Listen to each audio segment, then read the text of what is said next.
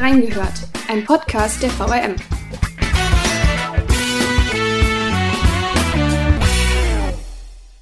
Ein Monat nach dem Beginn des Ukraine-Krieges ist ein Ende der Kämpfe nicht in Sicht. Welche Aufgabe ein regionales Medienhaus in einem solchen Krieg hat, wir haben reingehört.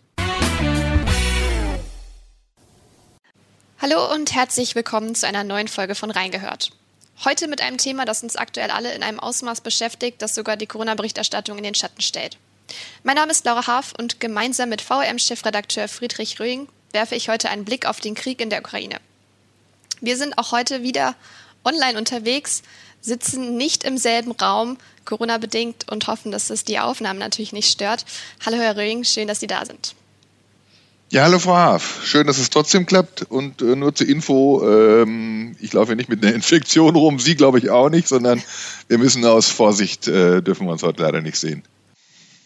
Knapp vier Wochen ist es her, dass der russische Präsident Wladimir Putin die Ukraine angegriffen hat.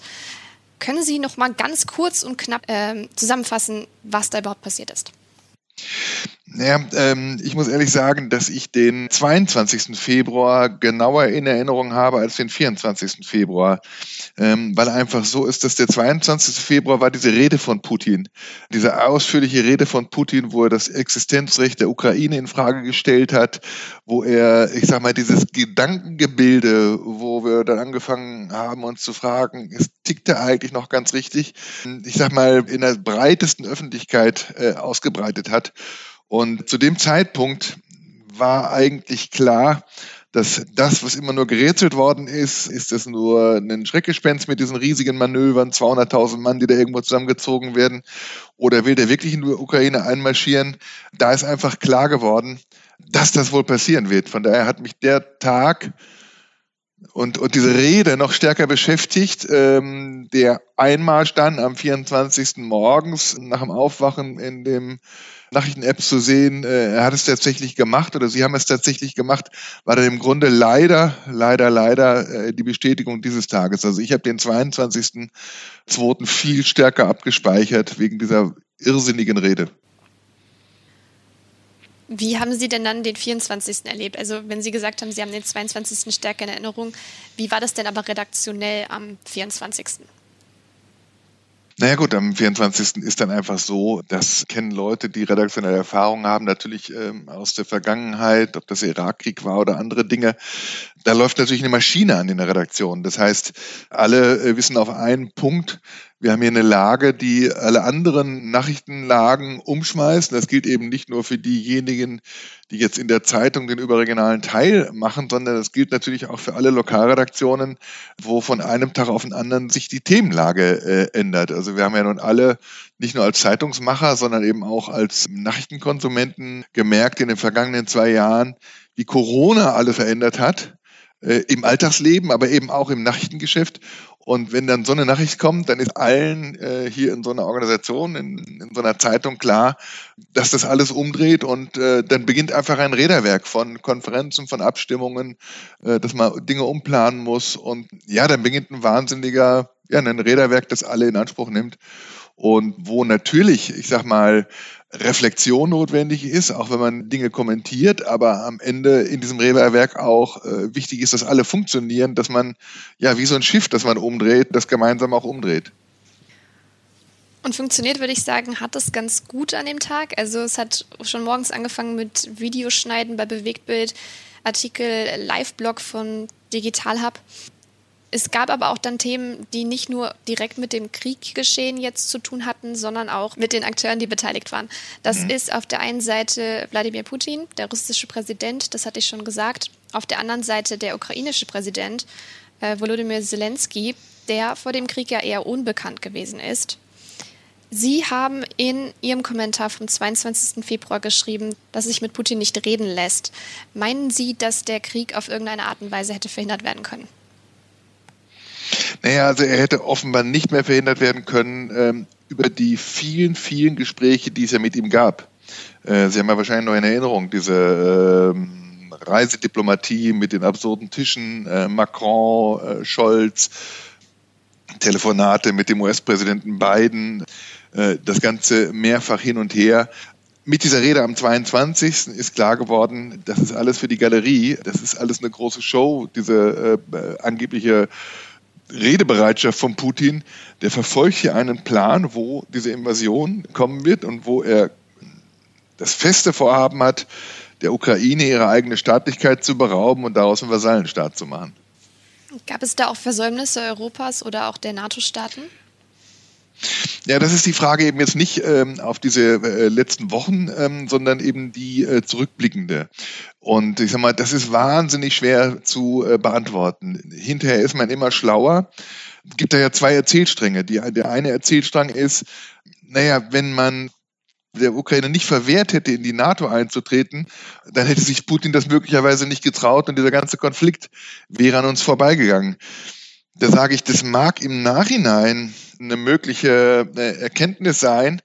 Ich weiß nur, dass der Versuch, die Ukraine in die NATO aufzunehmen, der wäre in Deutschland, in Frankreich, in, ganz Westeuropa, auch in den USA nicht mehrheitsfähig gewesen weil äh, am Ende natürlich genauso die Erzählung dagegen stand, von der wir heute sagen, die haben wir äh, viel zu lange verfolgt, dass man äh, Putin über ein ewiges Ausweiten der NATO jetzt bitte auch nicht weiter reizen möge und ihn dann zu irgendwelchen äh, Kurzschlusshandlungen bringen kann. Also das ist natürlich nicht vermeidbar und richtig, rückblickend das zu reflektieren, äh, was ist da am besten möglicherweise falsch geworden. Es ist ja auch äh, total wichtig, äh, jetzt auch zu reflektieren, zu welcher Brutalität äh, Putin nicht nur fähig ist, sondern dass das offenbar sein Programm ist. Aber äh, zu sagen, na, das hätten wir da besser machen müssen, das ist Wohlfall. Weil es hätte hier in Deutschland keine äh, politischen Mehrheiten dafür gegeben, zu sagen, äh, wir machen jetzt auch die Ukraine zum NATO-Mitglied. Das hätten sie allein in den Ländern des Baltikums und in Polen. Die haben sich ja immer darauf gedrängt, neben der Ukraine selbst. Aber das ist dann auch ein Faktum, äh, dass demokratische Gesellschaften an der Stelle äh, gesagt haben, äh, nee, das halten wir jetzt für den falschen Schritt. Und aus journalistischer Sicht, also ich habe den Eindruck, dass Putin in den vergangenen Jahren, also natürlich hinter der Corona-Berichterstattung sowieso, aber auch hinter anderen Staatsoberhaupten, also alleine, wenn man jetzt in Richtung Trump-Präsidentschaft denkt, dass er ein bisschen untergegangen ist, sind da vielleicht auch aus journalistischer Sicht Versäumnisse aufgetreten, beziehungsweise war man vielleicht auch nicht kritisch genug? Ja, klar. Das ist natürlich so. Also ich sage mal, das macht ja auch wenig Sinn, die äh, Politik rückblickend kritisch zu reflektieren und dann nicht die eigene Rolle der Medien auch kritisch zu reflektieren. Also wo das, wofür das mit Sicherheit gilt, ist, denke ich mal, die ähm, Annexion der Krim und dieses Anfachen dieses Dauerkrieges äh, im Donbass. Bei der Krim haben, äh, ich sag mal, wir, das ist natürlich nie äh, alle Medien, aber viele Medien und ein Großteil der Öffentlichkeit einfach sich ein Stück weit wirklich in diese Erzählung reinziehen lassen. Ja, das darf man nie im Leben anerkennen, offiziell, weil äh, dann würde man ja einen Freibrief machen für Autokraten, dass sie irgendwo einmarschieren. Aber am Ende ist es mit der Krim doch, das hat der Khrushchev damals in so einer Laune der Geschichte 1954 der Ukraine geschenkt. Das ist ja eigentlich nicht so richtig Ukraine. Eigentlich äh, ist diese Idee, dass das Russisch ist, so falsch auch nicht. Also ich sag mal, auf, auf die Erzählung sind wir sicher zu stark reingefallen. Und diesen Dauerkrieg im Donbass, den haben wir einfach auch unterm Radar laufen lassen, haben uns dafür zu wenig interessiert und haben äh, zu wenig verstanden, was das einfach äh, bedeutet. Natürlich haben wir verstanden, dass das ein Mittel ist, um einfach die Ukraine zu destabilisieren. Aber ja, die Bedeutung dessen äh, haben wir einfach nicht gesehen. Zu dem Zeitpunkt hätte niemand gesagt, äh, was da in Donbass passiert, das ist ein Krieg in Europa und eine Auseinandersetzung in Europa und da geht es auch um unsere Freiheit. Also die Erzählung, die wir richtigerweise jetzt zu diesem Krieg in der Ukraine haben, äh, die haben wir da halt nicht aufgemacht und das halte ich schon für ein Versäumnis. Was kein Versäumnis war, ist die Debatte um äh, Nord Stream 2. Da gab es nun wirklich eine, zumindest in den letzten Jahren, eine sehr ernsthafte Debatte, äh, wo die einen äh, quasi auf Regierungslinie lagen und sagten, nee, eigentlich gut, wenn das Ding weiter besteht und äh, das aufzukündigen provoziert nur. Aber es gab sehr, sehr viele Medien, die in den letzten Jahren sehr engagiert dafür plädiert haben, das Ding abzuschreiben und sich dann nicht in eine weitere Abhängigkeit von Putin zu begeben. Also zu behaupten, dagegen gab es keine Gegnerschaft und keine Berichterstattung und keine Kommentierung, das stimmt so nicht. Sie hatten jetzt im Zuge des Krieges ein interessantes Gedankenexperiment gewagt, nämlich den Tyrannenmord an Putin. Darin sprechen sie zunächst über den Tyrannenmord im Theater, gescheiterte Attentatsversuche auf Hitler. Wie kam es denn überhaupt zu diesem Text? Also ist es jetzt eher ungewöhnlich. Ja, ungewöhnlich ist das, weil das ja ein Tabu oder ein scheinbares Tabu ist. Ich habe natürlich auch Zuschriften bekommen, die sich darüber erzürnt haben, äh, gerade natürlich von christlich äh, geprägten Menschen, wobei ich für mich jetzt äh, in Anspruch nehmen würde, dass ich jetzt würde jetzt nicht ausbreiten, ob ich gläubig bin, aber ich bin mit Sicherheit auch ein christlich geprägter Mensch. Der Journalismus heißt im Kern eigentlich immer auch, sich zu fragen, was geht den Leuten, was geht den Menschen eigentlich gerade durch den Kopf?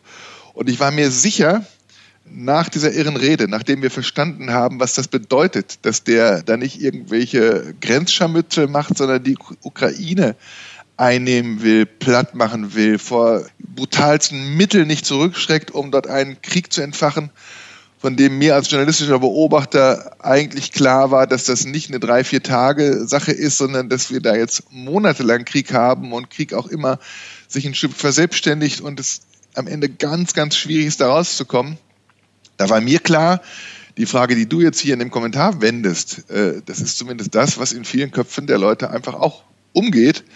Und ähm, das, was Menschen sich fragen, äh, ist auch immer richtig äh, journalistisch anzusprechen. Und deswegen äh, habe ich mich entschieden, diesen Leitartikel zu schreiben und den auch plakativ äh, mit dem Stichwort äh, Tyrannenmord zu überschreiben. Und ich sage mal, die Zahl der Menschen, die sich fragen, ob das nicht fast der einzige Lösungsweg ist, um aus diesem schrecklichen Krieg rauszukommen, die ist äh, sicher äh, noch gestiegen. Aber sie war zum damaligen Zeitpunkt schon gewiss sehr hoch. Dieser Gedanke schwirrt einfach dann durch die Köpfe.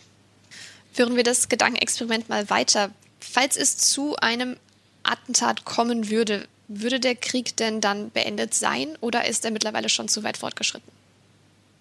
Nein, der würde beendet sein.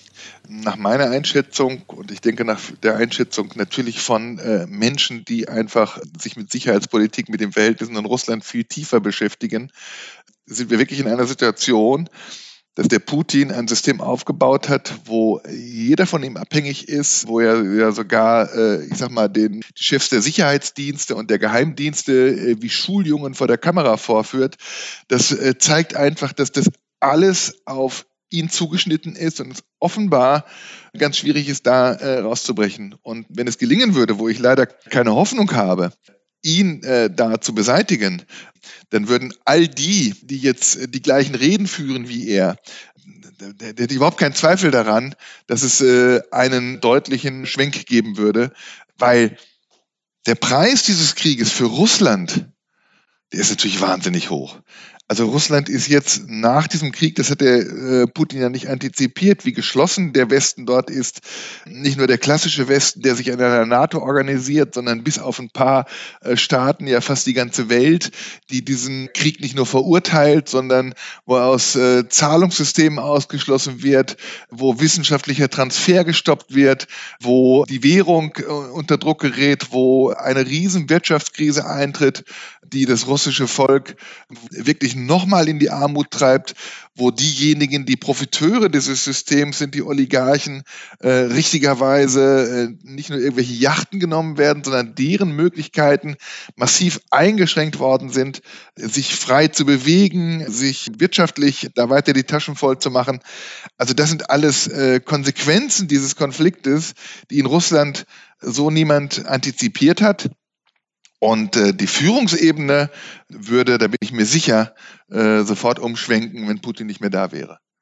Das heißt noch nicht, dass das leicht wäre, dann da den Ausweg zu organisieren. Da gibt es dann auch wieder das Risiko, da es keine Führungsfigur neben ihm gibt, dass sie dann irgendwelche Machtkämpfe haben und dann natürlich auch so eine ja, so eine Clique, äh, die dann um die Macht streitet und dass das auch keine tolle Sicherheitslage ist, aber ähm, dass, wenn Putin beseitigt wäre, ähm, dieser Krieg beendet wird von russischer Seite, daran zweifle ich nicht.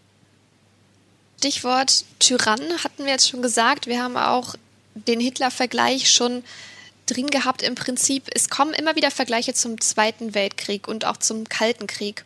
Das Stichwort Völkermord ist in dem Zusammenhang auch gefallen. Wie stehen Sie denn dazu? Und auch in dem Zusammenhang, dass ja die Medienlandschaft immer wieder vom Dritten Weltkrieg ausspricht.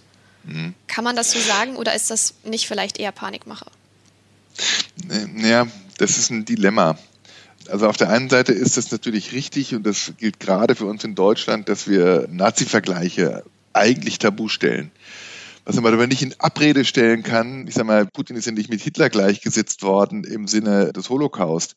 Aber ähm, die Art und Weise, wie er sich in eine Isolation gebracht hat, wie er den Anspruch hat, überhaupt nicht mehr auf Berater zu hören, sondern äh, jede militärische Entscheidung, jede politische Entscheidung allein als Person zu treffen, da ist der Vergleich mit Hitler auch in diesem psychologischen Sinne äh, nicht unstatthaft. Mit dem Völkermord, da ist auch darüber diskutiert worden. Äh, Klitschko hat ja hm, das mit dem Völkermord jetzt auch äh, wirklich äh, nach vorne gestellt. Und daran ist richtig, dass wir das, was wir in Mariupol beobachten, wie wirklich eine Stadt äh, zerbombt wird, die Leute dort nicht rausgehen können, dass das den Charakter eines Völkermordes hat. Gleichzeitig ist es natürlich kein Völkermord am ukrainischen Volk in Summe, das jetzt irgendwo die Chance hätte, dieses auszuradieren. Das ist auch nicht die Definition von Völkermord. Völkermord heißt, dass einfach äh, Menschen einer Gruppe gezielt ähm, vernichtet werden. Und diese Art von Krieg ja nur gegen die Zivilbevölkerung. Das, was da in Mariupol und anderen Städten, aber in Mariupol besonders passiert, ist ja eben nicht, dass man da versucht, irgendwelche militärischen Einrichtungen zu treffen und dann gibt es einen Kollateralschaden, wie man das so zynisch nennt, dass eben auch zivile Einrichtungen getroffen werden, sondern der wird ja einfach nur eine Stadt bombardiert, von der man jetzt sagt, dass 80 Prozent äh, ihrer Substanz und das heißt eben ihrer Häuser, ihrer Wohngebäude kaputt sind. Ja, das hat so einen Charakter. Dritter Weltkrieg ist nochmal ein ganz anderes Stichwort. Das macht keinen Sinn. Also ich würde mich immer dagegen wenden, das, was die Polen jetzt zum Teil machen oder auch zum Beispiel der ukrainische Botschafter, die den Druck erhöhen wollen für das Eintreten der NATO äh, in den Luftraum, dass die NATO quasi verhindern könnte, dass russische Flugzeuge äh, bombardieren würden. Das wird ja begründet damit nach dem Motto, äh, ihr wollt doch nicht sehen, dass wir schon im Dritten Weltkrieg sind. Also da würde ich mich mit aller Macht gegen wehren, weil genau darum geht es, das zu verhindern. Und natürlich sind wir nicht im Dritten Weltkrieg, aber die Vokabeln nicht in den Mund zu nehmen, dass das droht, wenn die NATO eben kämpfend eingreifen würde, da kann man die Vokabel nicht verhindern, weil äh, am Ende dreht es sich um diese Frage und an dieser Frage entlang muss man diese Entscheidung treffen. Weil, das brauche ich Ihnen ja nicht erklären, zu entscheiden, dort nicht in den Luftkampf einzugreifen, ist natürlich eine Entscheidung, die extrem schwer fällt. Wenn wir jetzt über Wochen beobachten müssen, wie die Russen dort bombardieren und wie sie Zivilbevölkerung bombardieren, wie sie eben Kriegsverbrechen am laufenden Band betreiben, dann ist das natürlich eine Entscheidung, die in der Ukraine niemand nachvollziehen kann. Und trotzdem muss man sie mit kühlem Kopf treffen. Als Folge des Krieges sind ja mittlerweile mehr als 1,5 Millionen Menschen aus der Ukraine geflohen. Viele von ihnen kommen an der ukrainisch-polnischen Grenze an. Äh, sie haben den ersten großen Hilfskonvoi aus Mainz begleitet und sind in Medica an der Grenze live gegangen. Wie kam es denn dazu? Ja, es kam einfach dazu, dass ich mitbekommen habe, äh, dass die hier in Mainz, das sind die Malteser, die in der Flüchtlingshilfe ja jahrzehntelange Erfahrung haben, in Kombination mit Mombach hilft und vielen anderen, die Spenden gesammelt haben, dass die hier sehr schnell so einen Hilfskonvoi auf die Beine gestellt haben und dann kommt einfach der journalistische Impetus dass man über ein Thema, über das man schreibt, über ein Thema, von dem man weiß, dass es uns auch ja äh, in dieser Folge der Flüchtlingskrise hier in Deutschland die nächsten Wochen, die nächsten Monate und über Jahre beschäftigen wird, wenn man dann die Gelegenheit hat, an den äh, Ort des Geschehens zu kommen und sich eigene Eindrücke zu machen, dann ist einfach der Impetus äh, zu sagen, da frage ich nach, ob ich mitfahren kann, ist einfach ein entscheidender. Das heißt, bei dem einen ist es das Helfersyndrom, bei Journalisten ist es einfach der Punkt, dass man solche Gelegenheiten nutzen möchte, um sich einen eigenen Eindruck zu verschaffen.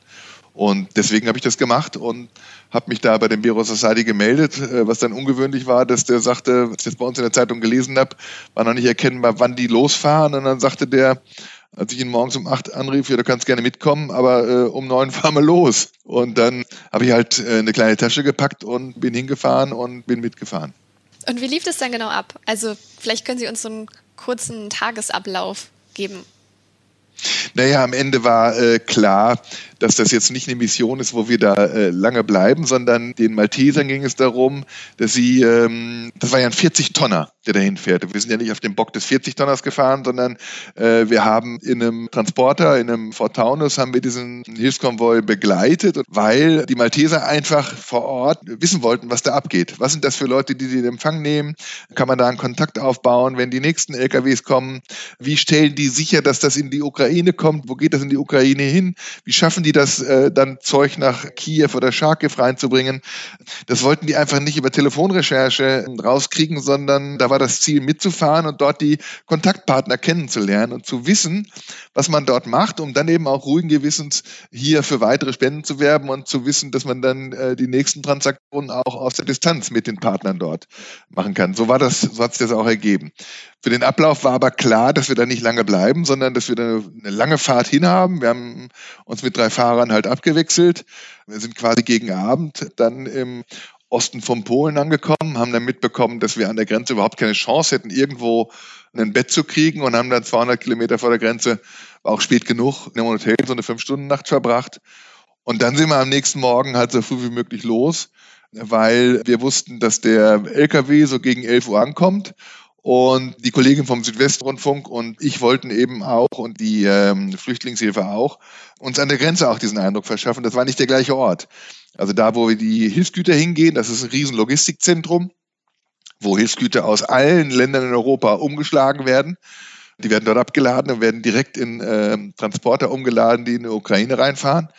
Und das ist in der Nähe von der Grenze, aber die Szenerie, wo die Flüchtlinge, ja, ständig zu Tausenden rüberkommen am Grenzübergang, das ist dann nochmal ein anderer Ort. Und ähm, da wollten wir auch hin und uns eben, haben uns dort zwei, drei Stunden Eindruck verschafft. Und wie genau war das dann vor Ort? Also in den Videos, die es dazu gibt, kann man ja sehen, dass Sie auch mit Menschen gesprochen haben. Allerdings ist ja auf jeden Fall eine Sprachbarriere. Gab es da jemanden, der übersetzt hat oder wie lief das ab? Ja, wir hatten natürlich eine Kollegin dabei, die bei den Maltesern beschäftigt ist, dort Familienarbeit macht und die äh, Ukrainerin ist. Und es hätte keinen Sinn gemacht, diese Reise zu machen und darauf angewiesen zu sein, nur mit Leuten ins Gespräch zu kommen, die vielleicht dann Englisch können. Also das, äh, wenn man so eine Tour macht, äh, sollte man schon jemanden dabei haben, der Ukrainisch kann. Und die Irina ähm, hat uns dann äh, natürlich immer äh, übersetzt. Und ansonsten, also jetzt vom Gefühl her, dort zu sein, das alles zu sehen? Na gut, da merkt man natürlich, wenn man mit so einem Team unterwegs ist, dass dann der Blick des Journalisten auch wieder ein anderer ist als äh, jemand äh, wie eben der Irina, der Ukrainerin, die natürlich als Ukrainerin nochmal angefasster ist, äh, wenn sie dort sieht, wie ihre Landsleute in Massen über die Grenzen strömen und die Verhältnisse dort sieht der Blick ist in doppelter Hinsicht ein anderer. Als Journalist hat man einfach auch ein paar Erfahrungen. Also ihre Wahrnehmung zum Beispiel war, dass das dort chaotisch war. Während ich die Wahrnehmung hatte, dass das eigentlich für das Problem, dass dort ständig neue Menschen über die Grenze kommen, äh, sehr gut organisiert war. Es gab eine Art von Kleiderkammer, äh, die eingerichtet war in großen Zelten. Es gab äh, natürlich sofort eine Versorgung mit Lebensmitteln, mit Wasser, mit warmer Küche, mit Babynahrung, mit Windeln, mit Hygieneartikeln. Und vor allem gab es eine Systematik, wo die Ankommenden ich sag mal, da ist niemand an dem Grenzpunkt länger als drei, vier oder einen halben Tag gewesen, weil dann wieder Busse kamen, in ständig neuer Abfolge, die die ankommenden Flüchtlinge dann in Auffanglager gebracht haben, also in große Lager, wo Feldbetten zur Verfügung standen, bevor sie dann wieder woanders hin verteilt worden sind. Also man hat da schon erkannt, welchen Aufwand die Polen äh, treiben und wie äh, sie das machen, um das wirklich so wie es überhaupt geht, das irgendwo äh, in Bahnen zu lenken. Und das war für mich war es eher beeindruckend, wie das gelungen ist. Während der Laie äh, oder diejenigen äh, in unserem Team, die da sowas nicht so gut antizipieren können, die den Eindruck hatten, das ist, was ist das hier für eine chaotische Szenerie? Die Betroffenen selber, das ist natürlich auch klar. Also sie treffen dort nicht auf Menschen, die äh, jetzt da alle zusammenbrechen, sondern ähm, wenn sie als äh, Mutter mit zwei Kindern auf der Flucht sind, dann ist das ja nur einer von vielen Punkten, die sie erreichen müssen. Und sie merken erstmal, dass so eine ja so eine Angespanntheit da ist, okay, jetzt habe ich diesen Schritt geschafft, wie geht es jetzt weiter? Sie müssen sich ja kümmern, sie können ja nicht, äh, ich sag mal, ihren Emotionen freien Lauf lassen. Das heißt, sie haben in viele leere äh, Gesichter geblickt, man hat da eine, eine Geschäftigkeit beobachten können, äh, wo die einen sich fragen, äh, gibt es hier jemand, wo ich vielleicht mitfahren kann? Äh, der andere fragt sich ja, wenn das die Busse sind, will ich mich hier erstmal versorgen oder versuche ich gleich auf so einen Bus zu kommen? Das heißt, da ist eine große äh, Geschäftigkeit und Konzentration. Was aber natürlich ist, wenn Sie dann die Menschen ansprechen, was wir ja dann gemacht haben mit der Irina, dann passiert natürlich, wenn Sie nur fragen, wo kommen Sie denn her, dann merkt man auf einmal, wie die Reflexionsebene kommt und dann Menschen natürlich auch äh, weinen, weil sie Gelegenheit haben, über ihre Situation äh, zu sprechen und dann natürlich, ja, die Emotionen freien Lauf haben. In Medien ist immer wieder die Rede davon, dass Unterschiede gemacht werden bei den Geflüchteten. Dass zum Beispiel Menschen anderer Hautfarbe abgewiesen werden oder Transfrauen zurückgeschickt werden, weil sie als Männer geboren wurden. Sie waren jetzt ja auf der Seite, wo die Menschen angekommen sind, aber haben Sie irgendwas davon in Gesprächen mitbekommen? Also das halte ich für ein typisches Medienphänomen. Das ist nicht erfunden worden, das Phänomen, sondern in den ersten Tagen äh, hat es äh, Einzelereignisse gegeben, das ist ja auch über Fernsehbilder äh, damals festgehalten worden, dass Migranten, die eben in der Ukraine gelebt haben, die dort studiert haben oder als Arbeitskräfte waren, dass da vorgekommen ist, dass die an den Grenzen nicht so leicht rauskamen äh, wie andere.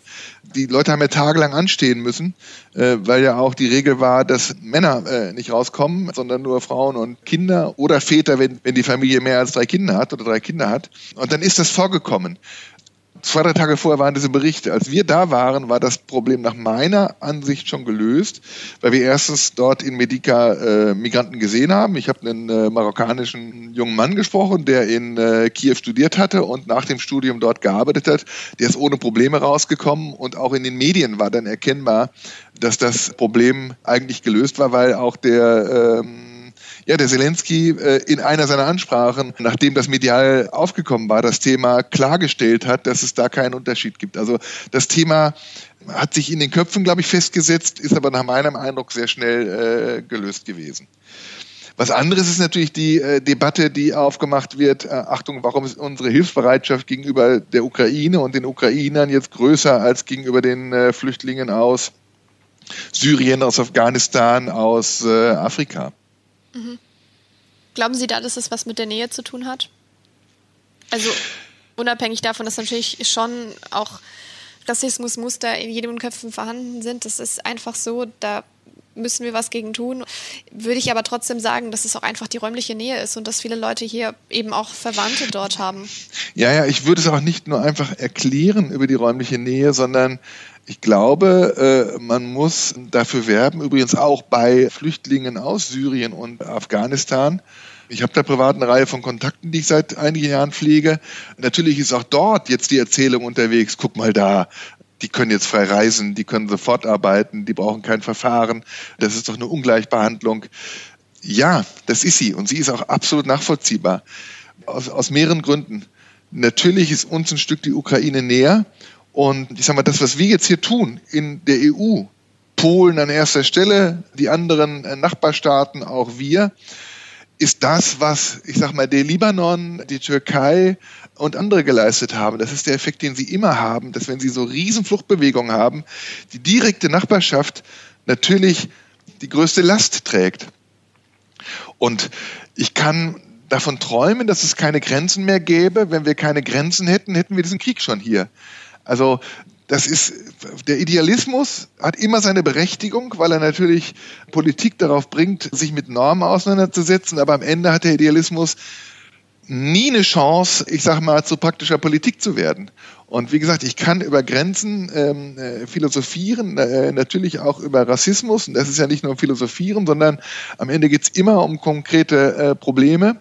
Und was Sie angesprochen haben, dass man daran arbeiten muss und dass eine Gesellschaft sich weiterentwickeln muss, aber dass wir äh, jetzt in diesem Fall bei einem Krieg in unserer direkten Nachbarschaft, der ja auch gegen uns gerichtet ist, äh, es geht ja nicht nur um äh, das, was Putin erzählt hat mit seinem historischen Bild, dass er irgendwo die historisch alte Einflusssphäre Russlands wiederherstellen will, sondern natürlich ist dieser Krieg gegen das Freiheitsbestreben der Ukrainer gerichtet, gegen die Entscheidung der Ukrainer für ein äh, demokratisches, liberales Modell und aus der Angst heraus, wenn sich das in so einer Gesellschaft, die der russischen so nah ist, etabliert, dass das auf das eigene Land überspringt. Und deswegen hat er die Ukraine in diesen Krieg gezogen, um das zu vernichten und zu zerstören.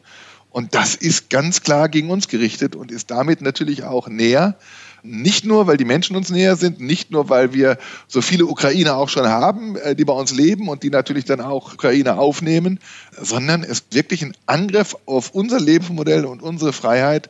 Und dass da die Gesellschaft das politisch stärker nachvollzieht und sich äh, auch Wege sucht, um sich gegen diesen Angriff zu wenden, das kann man ja nur positiv finden.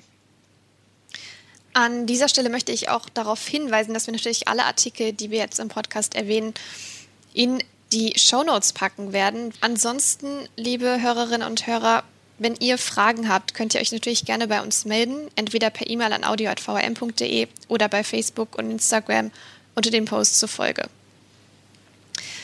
Herr Rüing, wenn Sie jetzt nicht an der Grenze sind, dann haben wir ja eigentlich niemanden vor Ort, richtig? Also wie kommen wir denn ansonsten an unsere Informationen ran? Ja, wir haben nicht, niemand vor Ort. Wir sind nicht das ZDF, wir sind nicht die Frankfurter Allgemeine Zeitung, wir sind nicht der Spiegel, wir sind eine Regionalzeitung. Und in der überregionalen Berichterstattung sind wir immer darauf angewiesen, dass wir das im Kern von dpa äh, beziehen. dpa ist die große deutsche Nachrichtenagentur mit Korrespondenten in aller Welt, die ihrerseits natürlich auch nicht nur eigene Korrespondenten haben, sondern wieder andere internationale Medien auswerten. Und die DPA ist ja im Grunde ein Genossenschaftsmodell. Alle Medienhäuser sind Gesellschafter der DPA. Wir sind da nicht nur Kunde, sondern wir tragen im Grunde die DPA. Und was die direkten überregionalen Informationen angeht, eben auch aus diesem Krieg, ist die DPA unsere Erstquelle. Aber das ist der Punkt, der sich natürlich auf Berichterstattung bezieht.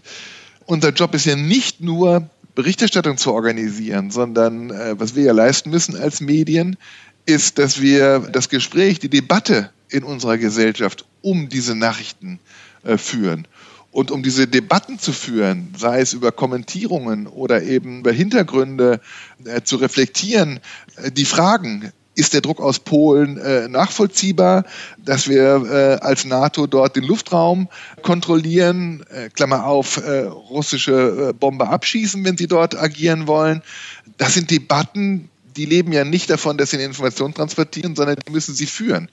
Und das ist natürlich eine Ebene, wo wir im Dialog mit unseren Lesern da genauso uns einschalten wie überregionale Medien.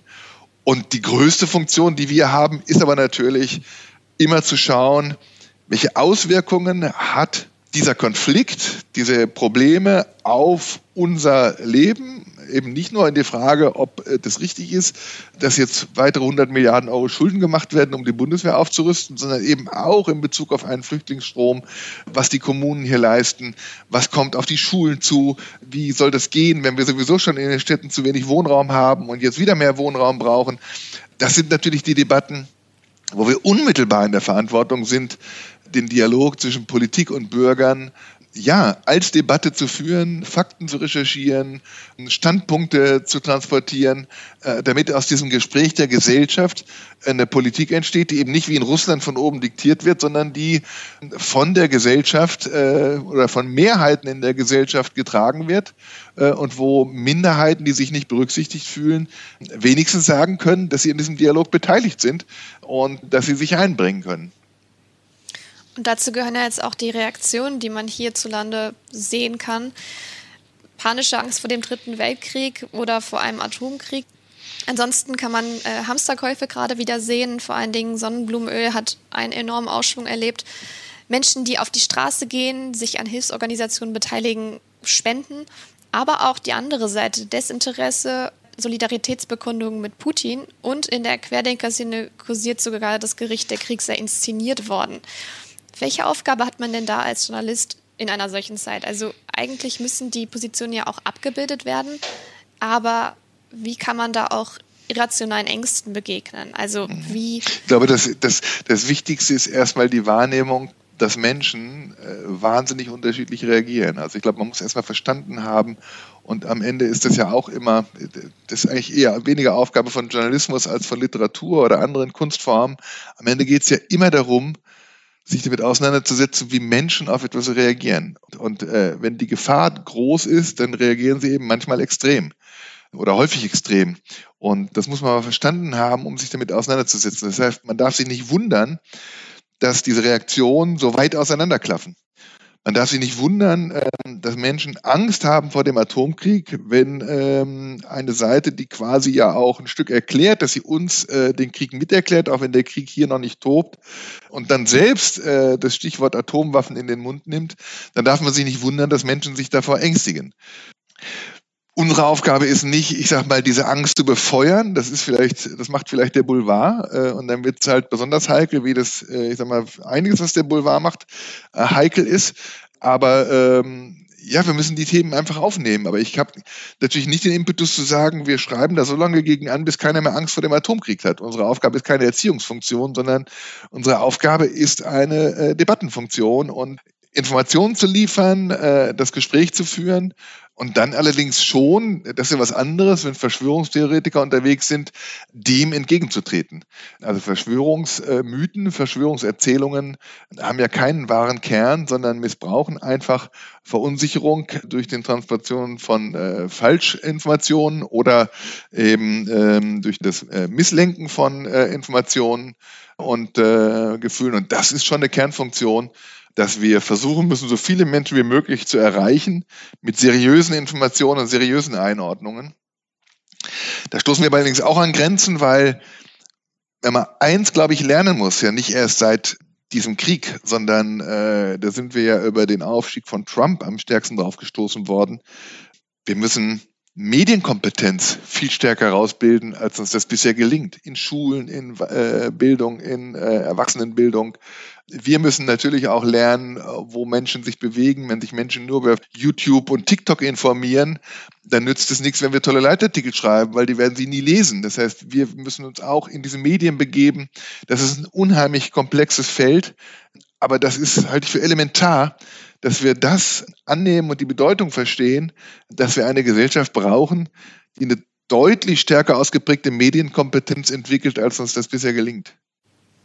Sie hatten es vorhin schon angesprochen. Dadurch, dass die Ukraine kein NATO-Staat ist, sind wir gerade ziemlich eingeschränkt in der Möglichkeit zu helfen. Die einzige Möglichkeit, die es gibt, ist im Prinzip diese Art von Symbolpolitik, die Sie auch in Ihren Texten erwähnen. Das heißt, wir können russische Produkte boykottieren. Äh, man sieht das auch an Schalke zum Beispiel, dass die Gazprom von ihren Trikots verbannt haben. Dann zum Beispiel auch, dass die russischen SportlerInnen nicht zu den Paralympics zugelassen wurden. Aber auch in Form von Friedensdemos. Wenn man da schaut, dann ist zumindest in Mainz so gewesen, dass vor ein paar Wochen ja noch sehr, sehr viele Menschen dort waren. Also es waren mehrere tausend. Und jetzt am Sonntag, dem 20.03., waren es nur noch knapp 200.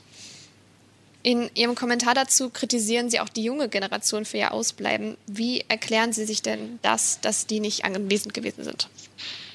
Ja, erstens ähm, habe ich auch bei der Demonstration zwei Wochen vorher, wo eben, ich würde mal schätzen, 2000 Leute da waren, auch da ist mir schon aufgefallen, dass kaum junge Leute da waren. Äh, sehr unterrepräsentiert. Ich habe dann ja in dem Kommentar, bin ich ja sogar ein bisschen unfair geworden, indem ich von der Generation Hafermilch äh, gesprochen habe. Das war natürlich sehr provokant und hat auch eine Menge kritische Reaktionen ausgelöst. Warum habe ich das gemacht? Erstmal sage ich, habe ich mir das erlaubt rauszunehmen, äh, das so pointiert anzusprechen und äh, die Generation so pointiert, ich sag mal, zu bashen weil ich drei Kinder in dem Alter habe, äh, die eben zwischen 25 und 31 sind und jetzt nicht meine Kinder bashen muss, sondern weil ich glaube, dass ich äh, eine ziemliche Vorstellung davon habe, was ich da kritisiere. Die sind auch alle akademisiert, die haben äh, ein äh, gerechtes Menschenbild, äh, die äh, stellen sich äh, gegen Rassismus und Altersrassismus und das ist alles prima und die sind auch engagiert und so weiter, aber ich äh, stelle halt fest in dieser Generation immer mal wieder eine Diskrepanz zwischen den idealistischen Zielen und diese idealistischen Ziele werden dann in der Kleinwelt äh, umgesetzt. Das soll ja dieses äh, Stichwort Hafermilch ausdrücken. Aber wenn es dann um große Fragen geht, wie jetzt in diesem Krieg um Geopolitik und wie man sich zu etwas stellt hm, oder ob man sich äh, jetzt nicht die Zeit ist, äh, sich auch politisch zu engagieren, da sehe ich einfach eine große Lücke. Das werfe ich der Generation nicht im Prinzip persönlich vor, sondern ich glaube, das ist einfach eine Frage von Prägung, wie man aufwächst und unter welchen Bedingungen man aufwächst. Und es ist einfach so, dass wir, und das ist nicht das Verschulden dieser Generation, im Grunde 30 Jahre diese Friedensdividende äh, seit dem Fall der Mauer genossen haben, hier auch, äh, ich sag mal, Landesverteidigung ein Stück vernachlässigt haben, auch Militär ohne andere Dinge einfach nicht nur als zu teuer, sondern als Igitt empfunden haben. Aber dass, ich sag mal, diese Haltung, die ja erstmal eine sympathische ist, äh, wir jetzt brutal darauf gestoßen werden, dass sie uns nicht weiterhilft. Und ähm, dass wir doch eine wehrhafte Demokratie in verschiedenster Hinsicht brauchen, offenbar auch in militärischer. Und da habe ich einfach den Eindruck, dass die Generation sich dieser Debatte zieht und ja, da nicht richtig äh, reingeht. Und wie kann man das auflösen? Also was würden Sie jungen Menschen raten zu tun? Also meine Auflösung bestand erstmal in diesem Weckruf, in diesem Bashen, der natürlich zu viel Widerspruch geführt hat, aber am Ende natürlich wieder zu einer Debatte geführt hat und dazu geführt hat, dass Leute erbost äh, sagen, was nimmt er sich da raus? Andere fragen sich, wie kommt er dazu? Also Provokation ist ja manchmal auch ein Instrument, um Debatten äh, anzustoßen, am Laufen zu halten und das war es an der Stelle einfach äh, auch. Und ja, ich glaube, wir müssen diese Debatten einfach weiterführen. Und wir sind ja jetzt auch ganz konkret gezwungen. Wir müssen ja nicht nur äh, entscheiden, ist es richtig, dass wir jetzt äh, die Bundeswehr aufrüsten? Ist es richtig, dass äh, eine NATO äh, zwar nicht in den Krieg, äh, das ist natürlich die wichtigste Frage, ist es richtig, dass sie jetzt nicht eingreift und dieses Elend geschehen lässt? Ist es dann umgekehrt richtig, dass wir äh, mit der NATO aber, ich sag mal, die Truppenkontingente, die einsatzbereit sind, an der Grenze zur russischen Einflusssphäre hochfahren? Oder ist der pazifistische Impetus richtig? Diese Fragen müssen müssen ja alle äh, gewendet und entschieden werden. Und das äh, dürfen wir nicht Politikern überlassen, sondern da müssen wir uns schon äh, selber mit auseinandersetzen und selber einbringen. Und dazu gehört natürlich auch, jetzt was den ökologischen Umbau angeht, äh, die Frage, ja, das ist, das ist meine Position, das ist ja auch eine Chance, den ökologischen Umbau voranzutreiben, weil ich sag mal, auch Konservativen klar wird, äh, warum es keine Option ist, auf äh, Öl und Gas zu setzen, wegen des Klimawandels, aber auch wegen dieser Abhängigkeit und dass wir damit eine Kriegsmaschinerie eines Autokraten und eines Kriegsherrn füttern. Aber gleichzeitig brauchst du jetzt Pragmatismus. Irgendwo muss auch organisiert werden, dass im nächsten Winter eine Alufabrik weiter produzieren kann und wir nicht äh, Zehntausende von Arbeitsplätzen vernichten und dass Menschen auch im nächsten Winter eine Wohnung auf 18 Grad kriegen und nicht auf äh, 14 oder 15. Und da muss auch darüber debattiert werden, also sich darüber lustig zu machen, dass ein grüner Wirtschaftsminister nach äh, Katar reist, um dort LNG-Gas äh, zu besorgen. Das ist einfach. Aber wer das kritisiert, muss ja andere Lösungen finden. Und diese, diese Debatte auch von geostrategischen Themen und von solchen grundsätzlichen Fragen und auch einen Pragmatismus, den wir jetzt brauchen, ich glaube, das äh, muss man einüben. Das kann man nicht von Anfang an, sondern das ist ein Stück eine Überforderung, gerade auch der jüngeren Generation, die mit diesen Art von Fragestellungen der Zeit, in der sie aufgewachsen ist, bisher nicht befasst worden sind. Dann zum Abschluss noch kurz vielleicht ein paar Tipps, bei welchen Hilfsorganisationen man sich im Rhein-Main-Gebiet. Ja, ich bin immer ein großer, ich bin immer ein großer Freund davon, äh, sich regional zu engagieren. Ähm, das, da muss ja nicht jeder mitarbeiten, sondern äh, er kann ja spenden. Ähm, warum regional? Weil die großen Hilfsorganisationen erstens ähm, über die Spendenaufrufe des Fernsehens in jeder Tagesschau, in jedem äh, Heute-Journal äh, werden ja die Kontonummer von denen eingeblendet.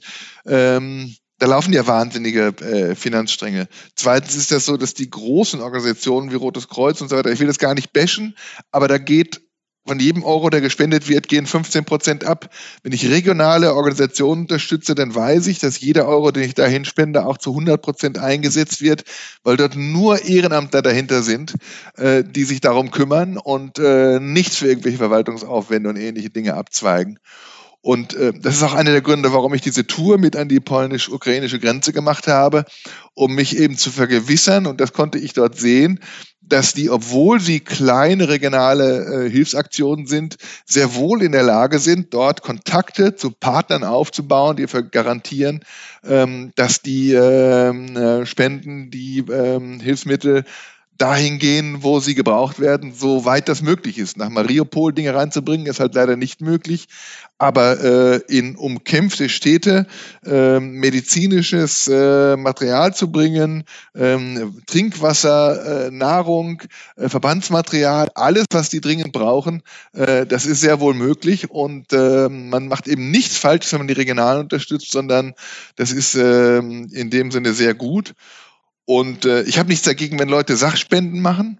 Aber was eigentlich alle sagen, ist, dass es keinen Sinn macht, Altkleider zu bringen, ähm, weil das nicht das Thema ist.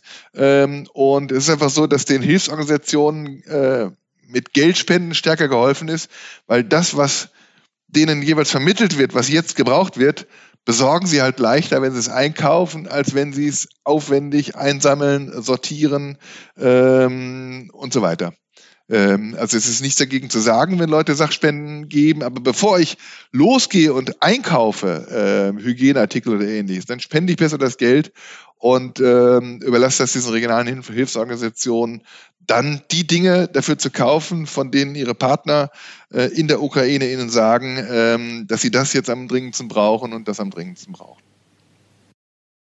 Äh, haben wir eigentlich auch eine Hilfsaktion von äh, der VM aus? Nein, ähm, wir haben von der VRM aus ja ähm, bei der Ahrtal-Flut konkret geholfen. Warum haben wir das gemacht? Weil es äh, wie jetzt eine riesen Hilfsbereitschaft gab ähm, und es aus meiner Sicht aber auch Sinn gemacht hat, ich sag mal, die Spenden von unseren Lesern ein Stück selbst zu bündeln, weil wir als Zeitung im Ahrtal eben es geschafft haben, zu ähm, vier, fünf Ortsteilen im, im hinteren Bereich der A, die auch nicht so stark im Medienfokus waren, äh, wie Bad Neuenahr selber, wo es ja riesige Schäden gegeben hat. Ähm, das heißt, wir hatten einfach einen Partner gefunden, dem wir direkt helfen konnten. Ähm, hier in der Ukraine ist es so, dass sich an allen Orten einfach regionale äh, Hilfsaktionen ja gebildet haben, äh, wo es jetzt keinen Sinn machen würde, als VRM über die Grenzen unserer jeweiligen Zeitungsregionen hinaus eine zentrale Spendenaktion äh, zu machen. Ähm, unsere Aufgabe jetzt ist eigentlich als Medium kommunikativ die in unseren Lokalteilen und lokal und regional äh, immer wieder zu begleiten, äh, die ja längst Strukturen aufgebaut haben, die helfen und denen ähm, über die Öffentlichkeit, die wir herstellen können, äh, zu helfen, erfolgreicher zu sein. Das macht jetzt mehr Sinn, als dass wir selbst noch wieder eine eigene Hilfsaktion äh, aufsetzen wollten. Wir bleiben auf jeden Fall dran, auch mit reingehört am Thema. Äh, schon in der nächsten Woche wird es eine Spezialfolge geben, in der wir den Ukraine-Krieg dann auch aus der Sicht von der Lokalredaktion, von der Politikredaktion und von der Bezirksredaktion Rheingau-Taunus beleuchten und da nochmal Einzelgespräche führen. Vielen Dank, Herr Ring, für das sehr, sehr interessante Gespräch. Ich glaube, wir haben alle sehr, sehr viel gelernt heute. Und auch vielen Dank an euch, liebe Hörer und Hörerinnen, fürs Zuhören. Wir sind, wie gesagt, nächste Woche wieder da. Dranbleiben lohnt sich also. Bis dahin, tschüss. Tschüss, ich bedanke mich auch. Ciao. Dann zum Abschluss noch vielleicht ein paar Tipps, bei welchen Hilfsorganisationen man sich im Rhein-Main-Gebiet engagieren. Ja, ich, ich, bin immer ein großer Freund davon, äh, sich regional zu engagieren. Da muss ja nicht jeder mitarbeiten, sondern äh, er kann ja spenden. Warum regional? Weil die großen Hilfsorganisationen erstens über die Spendenaufrufe des Fernsehens, in jeder Tagesschau, in jedem äh, Heute-Journal äh, werden ja die Kontonummer von denen eingeblendet da laufen ja wahnsinnige äh, Finanzstränge. Zweitens ist das so, dass die großen Organisationen wie Rotes Kreuz und so weiter, ich will das gar nicht bashen, aber da geht von jedem Euro, der gespendet wird, gehen 15 Prozent ab. Wenn ich regionale Organisationen unterstütze, dann weiß ich, dass jeder Euro, den ich dahin spende, auch zu 100 Prozent eingesetzt wird, weil dort nur Ehrenamtler dahinter sind, die sich darum kümmern und äh, nichts für irgendwelche Verwaltungsaufwände und ähnliche Dinge abzweigen. Und äh, das ist auch einer der Gründe, warum ich diese Tour mit an die polnisch-ukrainische Grenze gemacht habe, um mich eben zu vergewissern, und das konnte ich dort sehen, dass die, obwohl sie kleine regionale äh, Hilfsaktionen sind, sehr wohl in der Lage sind, dort Kontakte zu Partnern aufzubauen, die garantieren, dass die ähm, äh, Spenden, die äh, Hilfsmittel dahin gehen, wo sie gebraucht werden, soweit das möglich ist. Nach Mariupol Dinge reinzubringen, ist halt leider nicht möglich aber in umkämpfte Städte medizinisches äh, Material zu bringen, Trinkwasser, äh, Nahrung, äh, Verbandsmaterial, alles, was die dringend brauchen, das ist sehr wohl möglich und man macht eben nichts falsch, wenn man die Regionalen unterstützt, sondern das ist ähm, in dem Sinne sehr gut. Und ich habe nichts dagegen, wenn Leute Sachspenden machen. Aber was eigentlich alle sagen, ist, dass es keinen Sinn macht, Altkleider zu bringen, weil das nicht das Thema ist. Und es ist einfach so, dass den Hilfsorganisationen mit Geldspenden stärker geholfen ist, weil das, was denen jeweils vermittelt wird, was jetzt gebraucht wird, besorgen sie halt leichter, wenn sie es einkaufen, als wenn sie es aufwendig einsammeln, sortieren und so weiter. Also es ist nichts dagegen zu sagen, wenn Leute Sachspenden geben, aber bevor ich losgehe und einkaufe, äh, Hygieneartikel oder ähnliches, dann spende ich besser das Geld und überlasse das diesen regionalen Hilfsorganisationen, dann die Dinge dafür zu kaufen, von denen ihre Partner in der Ukraine ihnen sagen, dass sie das jetzt am dringendsten brauchen und das am dringendsten brauchen. Vielen Dank, Herr Ring, für das sehr, sehr interessante Gespräch. Ich glaube, wir haben alle sehr, sehr viel gelernt heute. Und auch vielen Dank an euch, liebe Hörer und Hörerinnen, fürs Zuhören. Wir sind nächste Woche wieder da. Dranbleiben lohnt sich also. Bis dahin, tschüss. Tschüss, ich bedanke mich auch. Ciao.